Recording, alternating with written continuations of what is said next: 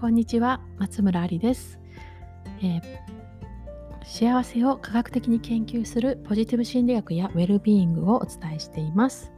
えー、今日は私の仕事の準備についてお話しします。えっ、ときっとそこまでやるかって 思われる方もいるかもしれないんですけども昨日の配信でもねお話しましたけど、えー、昨日はねホテルにマンハッタンのホテルに泊まりました。ホテルトゥナイトっていうね、アプリが、あのその日のホテルをね、安く泊めれる、安く予約できるんですよね。そう、それで、えっ、ー、と、ホテルを取って、で、そこに、あの、2人分の朝ごはんがついてくるので、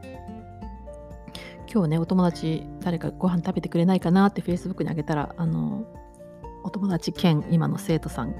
ママ友兼、えー、今ね、講座を受講してくれてるお友達が連絡してくれたので朝ごはん一緒に食べました。であのニューヨークアメリカはそうなのかな？部屋ごとで、ね、あのお値段が決まるので2人泊まろうが1人泊まろうが同じ値段なんですよね。でえっと日本はね違いますよね。で朝食チケットがついてきたんで。で結構私はいいホテル安く泊まった安く予約したと思ってたんであのいい朝ごはんかと思いきや隣にあるダイナーの朝ごはんだったんですよ。で、それがなんか全然美味しくなかったんですよ。で、あの、チャイナタウンからね、まあ15分で来れたんですけど、来てくれたお友達に悪いなと思いながら、まあでもすごく楽しくお話できて、彼女もね、あの日本に移住するのでね、キャッチアップできてよかったです。で、でその後に、あの、とにかく12、まず9時に朝ごはん終わって、12時まで頑張って、ホテルの部屋で仕事して、で午後もどっかであのこもってガーッともう本のことやっちゃおうと思ってたんですよ。今ね心理的安全性の5冊目の本書いていて、えっと、5月末が締め切りでそうで12時にホテルチェックアウトした後にあのまずロックフェラーセンターのスターバックスがいいよって聞いたんで行ってみたら閉まってたんですよね。でえっ、とレキシントンとね47丁目ぐらいにあるマリオットのロビーもすっごく快適なんですよね。w i f i が通ってあのお昼だけレストランが閉まってるカフェが閉まってるんで誰でも入れてですごく静かで。でもちょっと遠いなと思ったんですよね。でコンピューターがほんと重くて。でふと気づいたんですよ。あの6月12日にニューヨークマンハッタンでイベントするんですけれども私がもう最後なのでね。そのランチの場所がまだ決まってなかったなって思って。で、えっと、私検索が本当苦手なので、あの生徒さんでマンハッタンに住んでる方に相談したらあのいいレストランを見つけてくれたんですよね。でいくつかあってどれにするかちょっと決められなかったんですよ。だからあちょっと行ってみようと思って。初めはねセントラルパークにあの終わったら歩こうかなと思ったのでミあのミッドタウンで撮ってくれたんですけどいいとこを探してくれたんですけどなんかカリフォルニアからわざわざね来てくださる方がいてなんかセントラルパークだったらねいつでも行けるけどこうフェリーとかって乗り方とか難しいしあの私の大好きな通勤フェリーイーストリバーを降りていくそしてブルックリンもクイーンズもマンハッタンも見えるイーストリバーのフェリーに乗ろうかなって思ったんですよね。なのでその下見もしようと思って。であのホテルに戻って荷物預けてえそれから、えっと、44丁目のゴアベかな、うん、そこからまず34丁目の方に歩いていってレストランを3つ見ました。あ2つか。3つ目は見なかったんだ。2つ目が OK だったから、うん、でえっとその私が苦手なのでしてくださった検索してくださった方が3つえっと評価が高くていいかなっていうところ上げてくれてて1個タイレストラン見に行ったんですけどちょっとちっちゃかったんですよね。で雰囲気がちょっと違うかなと思って。でその次に行った Brick Oven ピザ。Brick Oven オー Brick Oven ピザ。ピザ。Brick Ovenピザ、えー、釜焼きピザ。石窯焼きピザかな？うん。あのが有名なねお店ですよって言っててじゃちょっと食べてみようと思って食べてみました。すっごく美味しかったんですよ。であもうここにしようと思って。ピザねそんなに普段好きじゃないんですけどあのニューヨークには本当に美味しいピザたまにあるんですよね。でなんかニューヨークっぽくていいかなと思って。で、えっと、そこ予約を取らないっていうのがネックだったんですけどあのちょっと話したら12時に開くので土曜日はみんな1時頃来るから11時55分ぐらいに並んで入れば全然入れるよって。後ろのあの裏庭の席取ってあげるよって言われたので、えー、そこにしました。で、えー、とその後にフェリーも乗ってみたんですよ。であのニューヨークツアーの時もねやりました。ニューヨークツアーの時もフェリーに乗ってちゃんと時間とか測ってで近くその時はダンボでランチしたんでいろいろ歩いて、えっと、一番美味しくて雰囲気のいいお店探してそこで食べてみてで美味しかったんでよしここでみたいな感じで 決めましたね。で今回34丁目に行ったらいつもはフェリーは一択なんですよ。ね。なので、まあ、それに乗ろうと思ってたんですけどでもそのチケットがチケットの買うスムーズさとか人数分のチケットをどうやって買うかとかあのあとはどのくらいのなんだろう景色が見えるかとか全部確認したかったので乗ってみてで気づいたんですよ。2つルートがある。でそれもなんかあのと泊まる駅が違ったりしてね。そうなんですよ。そしてもう一個私が乗ったいつものルートはえーと、3つ止まるんだったんですけどもう1個のルート新しくできたルートは1個しか止まらなかったんですよ。だからもしかしたらそっちの方がスムーズなのかなとか思って。そう。そしてなのでそのいつも乗ってるフェリーにまず乗ってでウォールストリートまで行ってどんな景色が見えるか確認してそしてウォールストリートからあのあそうそうウォールストリートまで行ったんですよ。そしてねふと気づいちゃったんですよ。あもしかしてあのルーズベルトアイランドにね59丁目から出てるあのトラムって言ってロープウェイみたいなのがあるんですけどそれもすごく好きなんですよ私。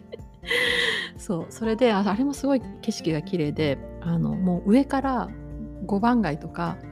5番街じゃ見えないかえっ、ー、とあれがサードだからセカンドアベニューとかファーストアベニューとかねそのあのなんかねアベニューをこうガーってねまっすぐ見るのがすごい綺麗なんですよね。で、えっ、ー、とトラムもいいなとか思ってで今、えー、59丁目からトラムに乗ってルーズベルトアイランドで降りてルーズベルトアイランドから3分ぐらいのとこに、ま、あのこれは今回行ってみて気づいたんですけどすぐ近くにフェリーが出てでそのそのフェリーが、えー、34丁目まで行って、えーとブルックリンに行ってウォールストリートに行くっていう2つ目のフェリーだったんですけどあこれだったらトラムも乗れるしフェリーも乗れると思って もうその頃です。結構遅い時間だったんですけどあのウォールストリートから歩いてまず6 train に乗ってそこから59丁目まで乗って59丁目で降りてまたあの歩いてでルーズベルトのトラムに乗ったんですよ。でそ降りてちょっとこのトラム降りたところにどんな綺麗な公園があるかとか綺麗な景色があるかとかちょっと歩いて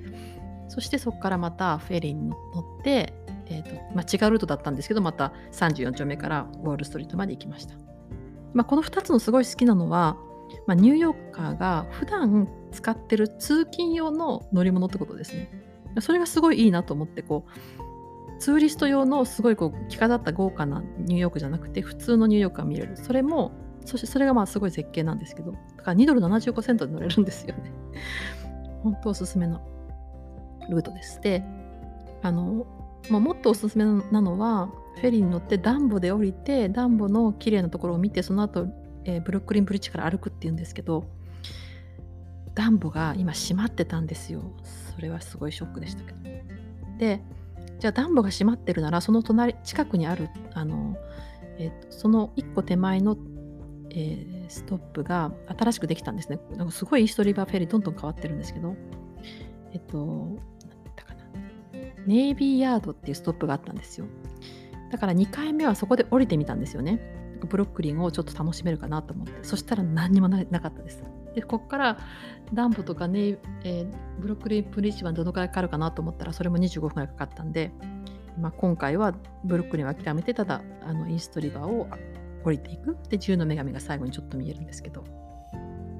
そうですね。で、あのその2回目の、2つ目のあのフェリーを乗ったのは、まあ、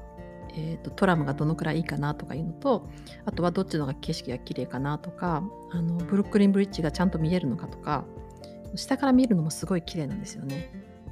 であのトラムは結局乗ってみてあの私は今回南側にいてえー、ダウンタウンを見落として見見渡してたんですけどそうするとその目の前にある橋があの邪魔になって全然景色が見えないんですよ。だからもしトラムに乗るとしたら北側にちゃんと